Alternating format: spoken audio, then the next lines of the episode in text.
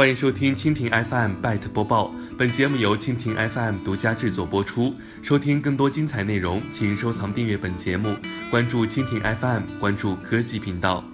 在二月十号，阿里巴巴集团董事局主席马云出席了二零一八平昌冬奥会阿里巴巴展馆开馆仪式，期间他还带着国际奥委会主席巴赫体验了一把天猫的虚拟试衣镜。只要站在虚拟试衣镜前拍一张你的靓照，人像识别之后，系统可以自动读取你的数据。在你点击屏幕选择衣服。就能看到自己穿上该衣服的样子。与之前已经在多处新零售场景里落地的虚拟试衣镜推荐各种品类的衣服不同，这台放置在2018平昌冬奥会阿里巴巴展馆的试衣镜是天猫专门为平昌冬奥会打造，只推荐运动品类的衣服。另外，天猫虚拟试衣镜还为平昌冬奥会专门开发了中文、英文和韩文三国文字。